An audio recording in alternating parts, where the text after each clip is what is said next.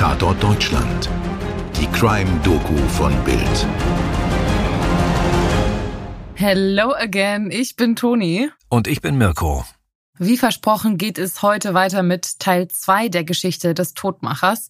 Mit Rudolf Pleil aus dem Erzgebirge, der in den Wirren des Zweiten Weltkrieges auf Schiffen diente und zum Alkoholiker wurde. Ein Mann, dem beim Erschlagen und Verspeisen von Katzen klar wurde, dass es ihm Spaß macht zu töten. Gegen Ende des Krieges wurde er beim Klauen erwischt. Und bei ihm wurde Epilepsie diagnostiziert. Als Deutschland schon in Besatzungszonen aufgeteilt ist, schlägt er sich im Südharz als Schmuggler durch und als Führer für Menschen, die von Ost nach West wollen. Privat steckt er gerade in seiner zweiten Beziehung. Mit seiner Frau hat er eine kleine Tochter. Pleil wird später behaupten, dass er schon in der ersten Jahreshälfte 1945 alleine Morde begangen hat. Aber das wird nie nachgewiesen. Seinen ersten Mord oder den ersten, für den er mit Sicherheit verantwortlich gemacht werden kann, den begeht er am 19. Juli 1946. Im Wald zwischen den Örtchen Walkenried und Elrich erschlägt er eine etwa 25-jährige Frau mit einem Hammer. Danach vergeht er sich an seinem schwerverletzten oder möglicherweise schon toten Opfer. Bei seinen nächsten Morden ist er nicht allein. Er begeht sie mit zwei Kumpanen, Karl Hoffmann und Konrad Schüssler. Gut aussehende, vertrauenerweckende Männer. Sie helfen, wenn es darum geht, das Vertrauen von Frauen zu gewinnen, die Hilfe beim Überqueren der Zonengrenze suchen. 19. August 1946. Pleil und Hoffmann locken eine 25-jährige Frau im oberfränkischen Hof auf das Gelände des Güterbahnhofs. Hoffmann schlägt ihr mit seinem Messer den Kopf ein, während Pleil sie vergewaltigt. Dann schneidet Hoffmann ihr die Kehle durch. 2. September 1946. Bei einem Grenzgang begegnen Pleil und Hoffmann einer Frau. Sie ist, wie die beiden letzten Opfer, 25 Jahre alt. Pleil erschlägt sie mit einem Feldstein und vergeht sich an der Toten. Hoffmann verscharrt die Leiche im Wald. Mitte September 1946 treffen sie erneut eine 25-Jährige, die allein unterwegs ist. Anscheinend eine Schwarzhändlerin. Sie begleiten sie ein Stück des Weges. Dann ermordet Hoffmann sie und raubt sie aus. Anschließend schneidet er ihr den Kopf ab. Im November 1946 verspricht Pleil der jungen Frau Christa Schneider, sie über die Grenze zu schleusen. Obwohl Pleil betrunken ist, lässt sich die Frau darauf ein. Unterwegs trinkt er weiter und erleidet einen epileptischen Anfall. Als er wieder zu sich kommt, liegt die Frau erschlagen neben ihm. Am 14. Dezember töten Pleil und Schüssler eine 37-Jährige. Am 19. Dezember eine 44-jährige Witwe. Die Leichen werfen sie in einen Brunnen nahe dem Bahnhof von Wienenburg. Am 16. Januar 1947 stirbt eine junge Frau, die sich Pleil und Hoffmann für einen Grenzübertritt anvertraut hat. Mitte Februar erschlagen und berauben die beiden eine 49-Jährige. Anfang März töten sie auf der Ostseite der Grenze eine Frau, die nie identifiziert werden konnte. Hoffmann trennt ihr anschließend den Kopf ab. Anfang März 47 begehen Pleil und Hoffmann in der Nähe von Zorge innerhalb der sowjetisch besetzten Zone einen weiteren Frauenmord. Hoffmann tötet eine unbekannte junge Frau mit seinem Messer und trennt ihr anschließend den Kopf ab. Ihren Kopf findet man später im britischen Sektor. Diese schreckliche Liste, das sind die Frauenmorde, für die Pleil später verurteilt wird. Einige ihrer Opfer werden aber nie identifiziert und das ist auch nicht groß verwunderlich. Ich meine, das ist eine Zeit, in der in Deutschland Hunderttausende entwurzelt sind und ihre Angehörigen suchen und Tag für Tag Morde geschehen. Und die Polizeiarbeit zu diesem Zeitpunkt ist extrem schwierig. Zum einen befindet sich eine neue Polizei erst im Aufbau. Und dann ist da das Problem mit den Zonengrenzen. Für die Polizisten im Westen enden die Ermittlungen an der Grenze zum sowjetischen Sektor. Es gibt keinerlei Zusammenarbeit mit den Behörden drüben im Osten, was sich besonders deutlich beim letzten Frauenmord von Pleil und Hoffmann zeigt. Selbst als Körper und Kopf des Opfers auf verschiedenen Seiten der Grenze gefunden werden, verweigern die Behörden im Osten die Kooperation. Wir möchten wenigstens einer dieser Frauen einen Namen und eine Geschichte geben. Gertrud Glöde. Ihre Lebensgeschichte und ihr Schicksal sind gut dokumentiert. Ende 1946 ist sie 44 Jahre alt. Sie hat eine zehnjährige Tochter, Elvira. Mit der ist sie aus dem zerbombten Berlin zu ihrer Mutter nach Wienenburg geflohen. Vom Vater fehlt monatelang jede Spur. Im Herbst 1946 wird die große Angst dann zur Gewissheit. Ihr Mann ist tot. Am 14. Dezember macht sich Gertrud auf den Weg nach Berlin. Dort will sie die Wohnung auflösen. Zu Weihnachten bin ich wieder da, verspricht sie ihrer Tochter, die bei der Oma zurückbleibt. Und ich bring dir was Schönes mit. Der Grenzübertritt gelingt. Unbehelligt gelangt sie in den Osten. Vielleicht ist sie auf ihrem Weg am Bahnwärterhäuschen von Wiedenburg vorbeigekommen, in dem in derselben Nacht Rudolf Pleil und Konrad Schüssler eine andere Frau ermorden und ihre Leiche in einen Brunnen werfen. Werbung. Ich bin Holger Czapitz, Finanzredakteur bei Welt. Meine Kollegen und ich nehmen euch jeden Morgen mit an die Finanzmärkte und wir geben euch Ideen, wie ihr mehr aus eurem Geld macht. Klar gegliedert, drei Teile, Märkte, Finanzthema des Tages und außerdem haben wir jeden Tag eine Inspiration für euch, die das Leben leichter machen soll. Alles auf Aktien, der tägliche Börsenshot, Montag bis Freitag ab 5 Uhr morgens alles, was ihr wissen müsst, in nur 10 Minuten. Für erfahrene Anleger, aber auch für Neueinsteiger. Die Haushaltsauflösung in Berlin gelingt. Gertrud Glöde kann einige Habseligkeiten und Dokumente mitnehmen. Und irgendwie gelingt es ihr auch, eine kleine Puppe aufzutreiben. Ein Geschenk für ihre Tochter, um an Weihnachten in diesem schrecklichen Jahr vielleicht doch noch ein Leuchten in ihre Augen zu zaubern – und sie die Not und die Trauer um den Vater vergessen zu lassen. Auf dem Rückweg lässt sie einen Großteil der Sachen bei einer Bekannten auf der Ostseite der Grenze zurück. Sollte man sie erwischen, würde alles konfisziert und dieses Risiko will sie nicht eingehen. Aber das Allerwichtigste bleibt in ihrem Rucksack. Die Puppe. Aber Elvira wird die Puppe nie erhalten und ihre Mutter nie wiedersehen.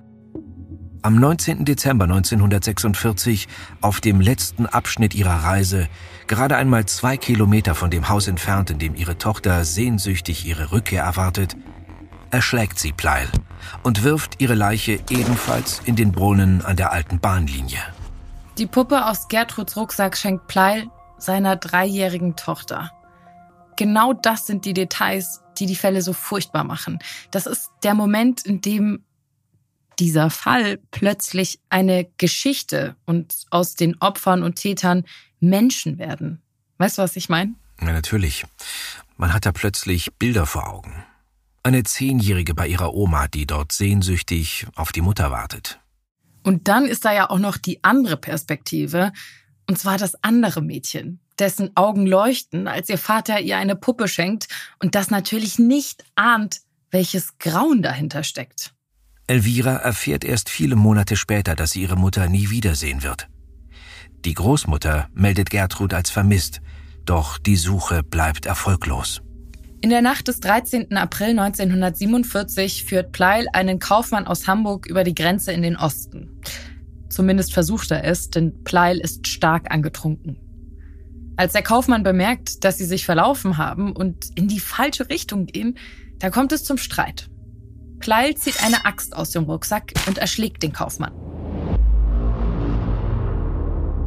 Es ist sein letzter Mord. Zeugen haben ihn und den Kaufmann zuvor im Braunschweiger Hof in Zorge trinken sehen, und die Axt kann ihm zugeordnet werden.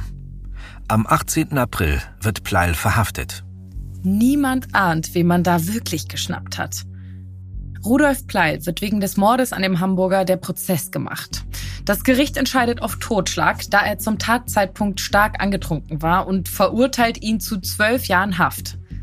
Zwölf Jahre. Also er wäre spätestens 1959 wieder auf freiem Fuß. Da wäre er 35 Jahre alt. Doch Pleil sorgt selbst dafür, dass es dazu nicht kommt. Ja, und jetzt wird es wirklich bizarr.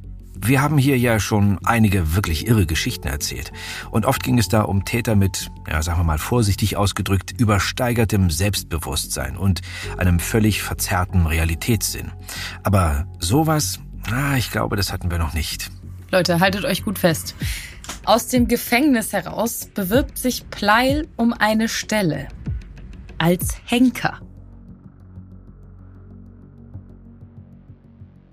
Vielleicht ganz kurz zum Hintergrund. Die Todesstrafe wurde im Westen Deutschlands erst 1949 mit Einführung des Grundgesetzes abgeschafft. Als Pleil verurteilt wird, gibt es sie noch. Weshalb die Gerichtsentscheidung auf Totschlag ihm nicht nur eine relativ kurze Haftstrafe einbringt, sondern ihn auch vor der Hinrichtung bewahrt. Und jetzt will er andere hinrichten.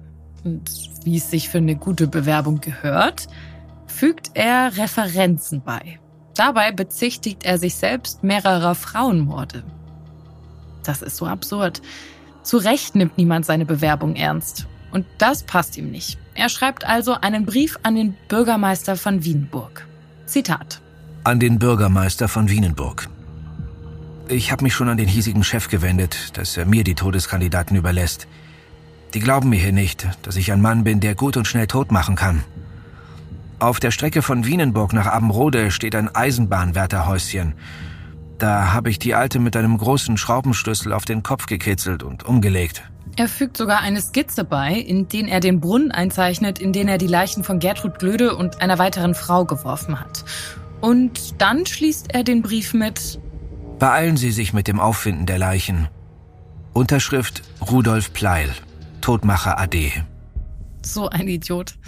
Aber ich glaube, das wird dadurch so besonders wahnsinnig, dass er selbst ja durchaus irgendwie eine Logik dabei hat. Ja, Wahnsinn und Logik schließen sich nicht unbedingt aus. In Wienenburg pumpt man nun den alten Brunnen aus. Pleil hat die Wahrheit gesagt.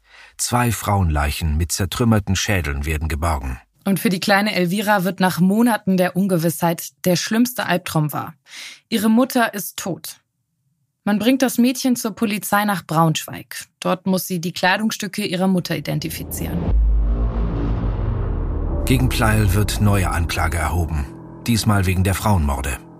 Anfangs verweigert er die Zusammenarbeit, dann fängt er an, Informationen gegen kleine Vergünstigungen wie besseres Essen preiszugeben. Und schließlich sprudelt es nur so aus ihm heraus. Er gesteht insgesamt 40 Morde, von denen er einige nachweislich nicht begangen haben kann. Er verschafft sich Ausflüge, indem er die Polizei zu Tatorten führt. Er besteht darauf, als der Todmacher angeredet zu werden und posiert im Gefängnis für ein Foto. Stolz schaut er in die Kamera mit einem langen Zettel. Die Liste der Morde, die er für sich beansprucht. Außerdem schreibt er seine Memoiren und gibt ihnen den Titel Mein Kampf, also wie Hitlers verachtenswerte Kampfschrift. Und auch dieses Buch ist unerträglich geprägt von sexueller Gewalt, Frauenhass und absoluter menschlicher Kälte. Er sieht sich nicht nur als größter Todmacher, sondern auch als Schriftsteller, Philosoph und Psychologe. Ihr wisst schon, die Sache mit der Seele und den Heringen. Und sogar als Humorist. Er schreibt eine Komödie über sein Leben. Ja, wenn man weiß, was er getan hat, ist das wirklich abartig. Er lässt sich auch beim Schreiben fotografieren, mit Kladde und Stift in der Hand und diesem Lächeln im runden Kindergesicht. Ich möchte noch ein Zitat aus Dr. Barnsdorfs Spiegelartikel von 1950 vorlesen. Ich habe noch nie so grauenhaft deutlich die abnorme Triebentladung sich enthüllen sehen, wie in einer unheimlichen Szene, als der untersetzte, verfettete junge Bursche in erstaunlicher Behendigkeit und Gewandtheit, mit seiner in Form eines menschlichen Körpers auf den Boden gebreiteten Jacke und Hose eine stumme Pantomime agierte, in der er die Erschlagung und sexuelle Misshandlung einer Frau spielte, dabei genießerisch kicherte und hinterher erklärte, diesen Fall einer Bearbeitung, so nennt er seine sadistischen Misshandlungen der toten Opfer, habe er noch nicht gestanden. Am 17. November werden Pleil und seine beiden Mittäter zu lebenslanger Haft verurteilt. 1958 macht sich der Todmacher in seiner Zelle selber tot. Karl Hoffmann stirbt 1976 im Gefängnis. Konrad Schüssler wird Ende der 70er Jahre begnadigt. Ziemlich harter Tobak. Und das war's für heute. Ja, und das reicht auch ganz ehrlich. Also, wenn ich das so einen Fall als Frau höre, ich spreche hier nicht laut aus, was ich gerne mit ihm tun würde. Aber weißt du, Mirko, nach so einer Geschichte hätte ich fast Lust, hier mal eine Folge über einen Handtaschendiebstahl oder einen Falschparker oder so zu machen. Ja, oder jemanden, der seine GZ nicht zahlt. Irgendwas harmloses. Ja, ich weiß nicht, ob das unsere Zuhörer so interessiert wie spannende Kriminalfälle. Natürlich haben wir es da immer wieder mit wirklich extremen Fällen zu tun. Aber. Ja, da hast du recht. Das interessiert sie nicht wirklich. Und ich meine, wir machen das ja auch hier, weil diese Geschichten so unfassbar erschütternd und gleichzeitig faszinierend sind. Und da darf man aber auch trotzdem mal sagen, dass einem sowas an die Nieren geht. Ja, natürlich. Allein die Geschichte von der Puppe, das ist so traurig und entsetzlich. Das bleibt auf jeden Fall hängen, ja. Ja, und das ist auch ein Zeichen, Mirko, dass wir eine Seele haben und er nicht recht hat mit seinem Zitat, dass eine Seele nur Heringen vorbehalten ist. Das hast du super gesagt. Ein sehr schönes Schlusswort, liebe Toni. Wir danken euch, dass ihr wieder dabei wart. Für die Geschichte des Massenmörders Rudolf Pleil haben wir unter anderem folgende Quellen verwendet. Der Fall Pleil von Dr. Med Fritz Barnsdorf im Spiegel Nummer 45 von 1950. Die ARD-Doku Der Todmacher Rudolf Pleil von Hans-Dieter Rutsch. Und das Buch Nur Heringe haben eine Seele von Fred Celine. Danke, dass ihr dabei wart und das nächste Mal wird es sicher nicht um Handtaschendiebstähle oder Falschparker gehen, das versichere ich euch. Bis dann, eure Toni. Und euer Mirko. Redaktion Stefan Netzeband. Skript und Postproduktion durch die WakeWord Studios München. Schnitt Toni Heyer. Dir hat diese Folge von Tatort Deutschland gefallen? Du bekommst von True Crime einfach nicht genug. Dann hör jetzt in unsere weiteren Folgen rein. Hier warten mehr als 200 spannende Fälle auf dich, wie das Verschwinden von Rebecca Reusch, der Prozess gegen O.J. Simpson oder die Entführung von Ursula Herrmann. Wir hören uns bei Tatort Deutschland.